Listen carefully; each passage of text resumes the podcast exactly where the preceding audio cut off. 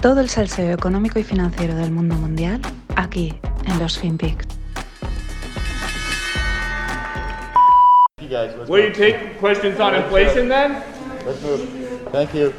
Thank you Do you all. think inflation is a political liability? That's a great asset. More inflation. What a stupid son of a bitch.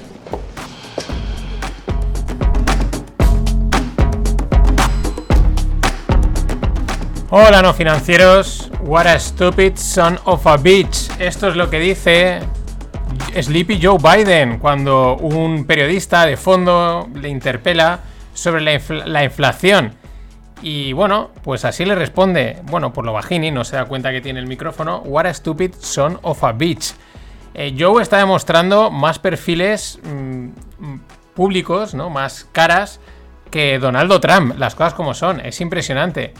La verdad es que esta escena demuestra el problema político que es la inflación. Ya no solo que los periodistas se pueda comentar, sea un tema de debate, etcétera, que ya lo sabemos, sino pues que, claro, ellos saben que se, les ha ido las manos, se les está yendo las manos y es algo que puede afectar mucho a la población. Le toca la fibra, reacciona. What a stupid son of a bitch. Las cosas como son. Que ida de olla, otra más de, de Biden. Pero es que es. No diría. No bipolar, es tri, cuatripolar o poliédrico. Hay veces que lo ves desempanado totalmente, que no sabes ni dónde está el tío. Otras veces es como mm, coleguita, simpático, jajaja, jiji, hostia, el tío tiene flow que te cagas. Otras veces saca este lado que dices, madre mía, Trump yo le veía dos caras siempre, ¿no? La, la heavy y la guasona. Pero eh, Joe es una caja de sorpresas. De todas maneras, no se pueden quejar porque ellos se lo buscan. Janet Yellen, que es la, pues la que llaman manda en todo el cotarro económico, eh, decía en el infame World Economic Forum, que es donde se juntan todos los gerifaltes del mundo, pues a decidir cómo tiene que ser el mundo, no a analizarlo, sino a decidir cómo tiene que ser el mundo y por lo tanto nuestras vidas. No nos olvidemos, no tendrás nada y serás feliz. Claro. Bueno, ella en unas declaraciones dice que las políticas de Biden las ve como, en inglés voy a decirlo, Modernized Supply Side Economics. Esto en castellano viene a ser como eh, economía modernizada del lado de la oferta. Mm, lo decimos en un poquito más, más en castellano, pues esto lo que viene a ser es... eh, mm, ¿Cómo lo digo? Mm, Estamos haciendo malabarismos monetarios e intentando reinventar la rueda de la economía. Mira que les gusta a los políticos y economistas sacarse títulos compuestos. Modernized Supply Side Economics. Lo tiene todo, ¿no? Supply Side mola mucho, Economics también. Y Modernized, eh, pues, mm, pues queda bien, ¿no? La palabra, no, es que es moderno, ya está. Ya está. Es que es moderno, es que es de verano. Ah, pues ya es fresco, aunque estés en pleno invierno. Estas jugadas míticas. Y me recuerda mucho a esa web, probablemente alguno la conozca, la recuerde, en la que seguirá activa por ahí, en la que tú le metes varias palabras de lo que sean, te las, te las conjuga y te hace un título de tesis doctoral, pero buenísimo. Tú lo lees y dices, joder, cómo mola, ¿no? Pues yo creo que esta gente, si no han programado ellos la web, tampoco la necesitan porque son expertos, ¿no? En, en decir este tipo de palabras que, que molan muchísimo. Pero es que en el otro lado del charco, perdón, del gran charco, es decir, del Océano Pacífico, porque decimos el charco eh, al Atlántico, pero el Pacífico es inmenso. De hecho, hay un punto, esto me viene ahora, que es el. Hay, un punto en el que estás más cerca del espacio que, de cualquier parte de la Tierra, o una cosa así. Ahora me han ido rápido y por eso digo, pero hay un punto que tiene un nombre en medio de, allí, de esa, masa de agua perdida. Bueno, pues ¿qué pasa en Japón? Eh, pues con términos que suenan bien a quien quiere y que le suenen bien, la semana pasada el primer ministro japonés Kishida, tras reunirse telemática co- telemáticamente con Joe Biden, declaraba que había informado al presidente americano de su nueva política capitalista. Reinventando la rueda, reinventando el capitalismo. No, hemos hecho, estamos haciendo una nueva política capitalista. A ver, esta gente, cuando dice nuevo algo, pues todos pensamos, eh, se refiere a lo mismo de siempre. O sea, va a seguir haciendo lo mismo. Por eso dice algo nuevo. Y por eso lo dice. Porque si fuesen a hacer un giro de 180 grados, hacer algo totalmente contrario, pues no lo avisan, lo hacen porque no vaya a ser que luego salga mal y entonces les digan algo. Y tampoco son los políticos gente de jugársela demasiado, ellos a lo que toca. eh, le he informado de mi nuevo capitalismo. Pero no, no hay más detalles. ¿Vale? Eh, recordemos que Japón lleva en este nuevo capitalismo bastantes años, el mercado cayendo y ahí están. Parece que el resto del mundo va en esa dirección, eso parece. Peculemos. Y se publicaban los datos de la inflación en España y Alemania, concretamente el CPI y el HICP. El CPI es el Consumer Price Index y el HICP pues es el mismo, pero armonizado, ¿no? Suavizado, con alguna cosilla que le meten por ahí. Mola que publiquen al mismo tiempo los datos de España y Alemania, pues porque somos mm, un contraste. Somos países muy compatibles porque somos muy distintos. Alemania es el motor de Europa, son gente eficiente, cuadriculada, rígida, optimizada, ¿no? Sobria. España, pues mm, somos probablemente más trabajadores que los alemanes. Sí, pero mm, pues nos gusta el cachondeo, la guasa, no somos tan eficientes en ciertas cosas, es todo un poquito más, eh, bueno, pues venga, vamos dándole. Eh, posición en Europa, sí, somos un país importante, en el G algo, pero bueno, ya sabemos lo que es España. Sin embargo, los datos de la inflación muy parecidos. Los year over year, que es el año sobre año, es el dato de este año, de este mes respecto al mes del año pasado, tanto para España como Alemania se mantiene en torno a un 5 o 6% de inflación para ambos países. Por encima de lo previsto, es decir, se preveía menos, pero por debajo de la cifra anterior, con lo cual respecto a la anterior has empezado a corregir. Sin embargo, los, los month over month, MOM o mes a mes, es decir, del mes este respecto al anterior, pues en Alemania se mantiene la inflación y en España se contrae, baja un menos 0,5%. Ahora al contrario, por debajo de lo previsto y por encima de lo proyectado un buen jaleo, o sea, esto por encima, esto por abajo, esto... Mm, pues mucho cuidado con las narrativas de la inflación, porque la inflación también tiene sus bandazos y su volatilidad. Solo hay que coger un grafiquito y ver cómo se mueve.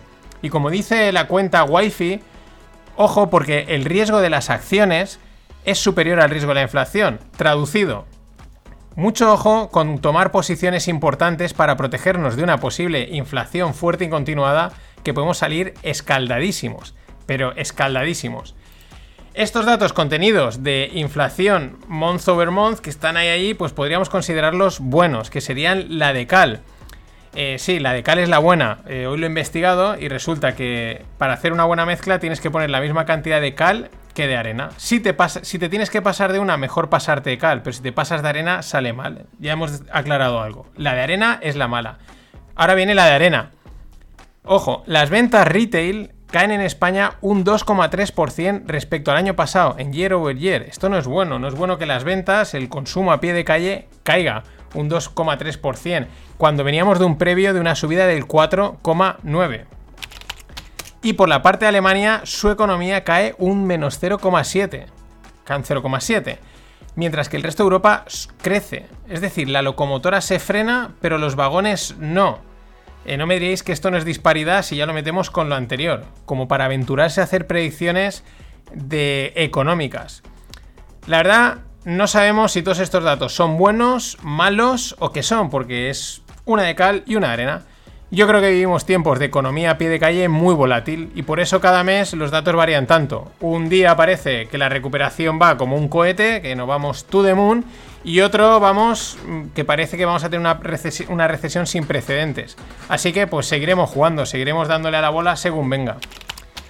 Ya hablamos de él en un Stones Volan Prima, me refiero al Baltic Dry Index, que es el índice de fletes marítimos de materias primas.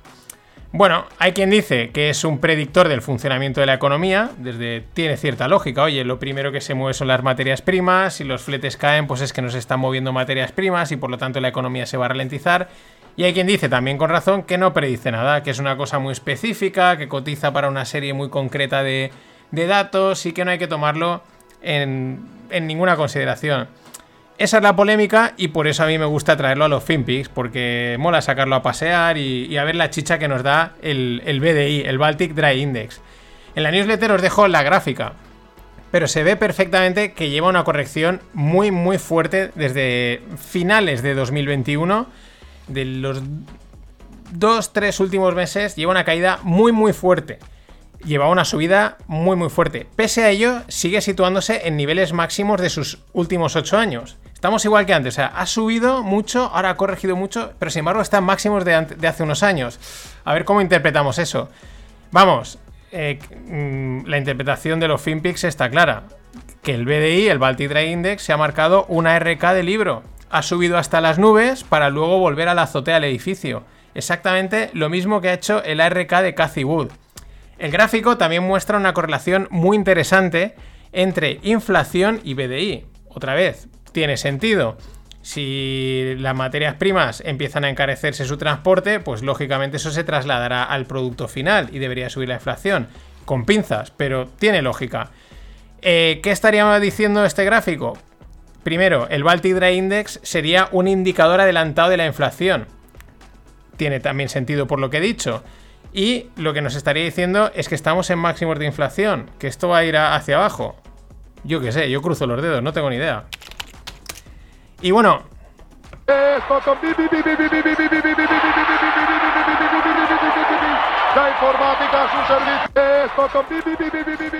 Porque si el otro día con Stockton y el PPPPP presentamos los resultados de Microsoft que eran espectaculares, pues hoy en la informática a su servicio tocan los de Apple. ¿Por qué? Pues porque no son tan espectaculares como los de Microsoft, pero también margen bruto de un 43,7%. Las ventas de productos crecen un 9, las de servicios un 24. El free cash flow, la pasta líquida que les entra, eh, sube un 25%. Esto es espectacular con lo grande que es. Vea bien el detalle.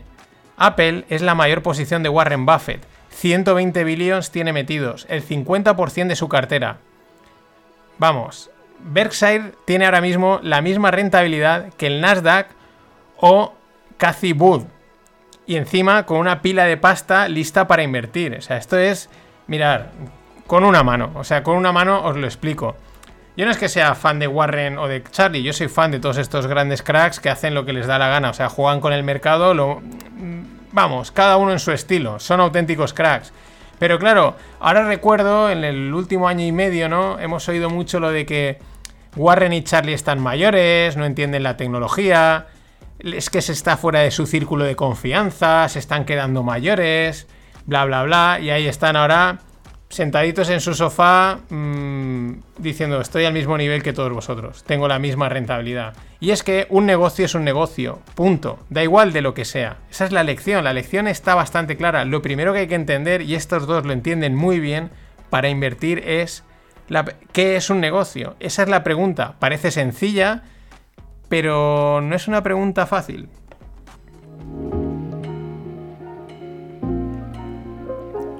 Bueno, la Academia Spread Greg está ya lanzada y el curso opciones también. La peña ya está apuntándose y aprendiendo opciones a tope. Os dejo el enlace en las notas.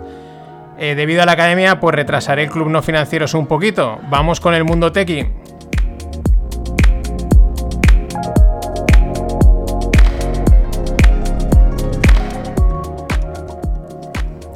Os voy a confesar que hoy me está saliendo el podcast descuadradísimo. No sé qué estoy haciendo, pero no me cuadra nada. Lo habéis notado, ¿no?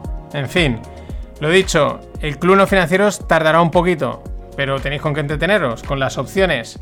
Startups, eh, los de Kazoo van a tope. A tope. Hace nada compraban por 30 millones la española Swiftcar, que es de renting online de coches, y ahora se queda en la italiana Brum Brum por 80 millones. Brum Brum se dedica a coches usados y suscripción. Eh, no sé, es espectacular cómo va el, o la digitalización de las ventas de coches online, es lo que yo le llamaría. Más que el, el sector de la, venta de, de coches digitalizado, pero va como un auténtico tiro. Y actualmente los dos exchanges de criptomonedas más destacados son FTX de Sam Bankman Fried o Fried, que también le apodan Sam Bankman Fraud de fraude por, sus posibles relaciones con Tether, ¿no? Está como muy correlacionado a dónde ha llegado FTX con lo que ha hecho Tether. Pero bueno, eso lo dejamos para el día de, la, de los file X de cripto. Y por otro lado, eh, tenemos a Binance de CZ, de Changpeng Zhao. Bueno, desde las Bahamas, FTX se planta en una valoración de 32 billions, 32 mil millones, tras cerrar una ronda de 400 millones. En Fiat, ¿eh? aquí a lo clásico. Desde el otro lado, del mundo, Binance genera por lo menos 20 billions en ingresos al año, que se dice pronto. Esto aproximadamente es el triple de lo que estaría generando Coinbase. Y Coinbase tiene una valoración de 50 billions. Eh, bueno, teniendo en cuenta que ahora lleva un viaje en bolsa gordo. Pero por comparables, pues Binance, si hace el triple que Coinbase, pues debería valer unos 150 billions. Aquí hay que hablar en condicional porque estamos en el mundo cripto y desde China. Entonces, a ver quién se, a ver quién se atreve a asegurar algo de todas estas cifras. Claro, con estas cifras, el ranking de, de billionaires cripto, pues queda que el más rico de todos es Chang Pao, Chang, Changpeng Zhao, perdón, con, con patrimonio, una riqueza de 95,8 billions. El segundo sería el anónimo, el seudónimo, no se sabe quién o quiénes son, Satoshi Nakamoto, con 45,8 billions. Sam Backman Fried, un chaval de 30 años, o sea, mm, jovencísimo, 15,4 billions. Fijaos ya el salto, hemos dicho 95, o sea, prácticamente Satoshi la mitad y prácticamente un tercio. Sam Bankman Friedman. Luego ya está Brian Armstrong, que es el de Coinbase, con 8,9 billions. Los Winklevoss, que les levantaron Facebook en su cara 5,1 billions. Uno, 5,3 el otro, es decir, sumarían los dos 10. Y luego Novogratz, que es uno de los grandes inversores del mundo eh, startup y ahora también cripto. Bueno, billions and billions and billions que decía Trump pero con, asterisco que esto es cripto y a saber si acaban triplicando o dividiendo por dos. Y para despedirnos, en homenaje a los abuelos que están desfasados, que no saben en qué mundo se mueven, que no saben de tecnología, pues a los otros dos grandes abuelos. Hasta mañana. Yo digo una cosa, como le decía, que muchos dicen, yo tengo un chico que estudia, dice, economía. Y economía no hace falta estudiar. Eso es bien cierto, no hace falta decir, ¿cómo que no? No hace falta. El hombre que gane cinco duros, que se gaste uno. Y ya está la economía.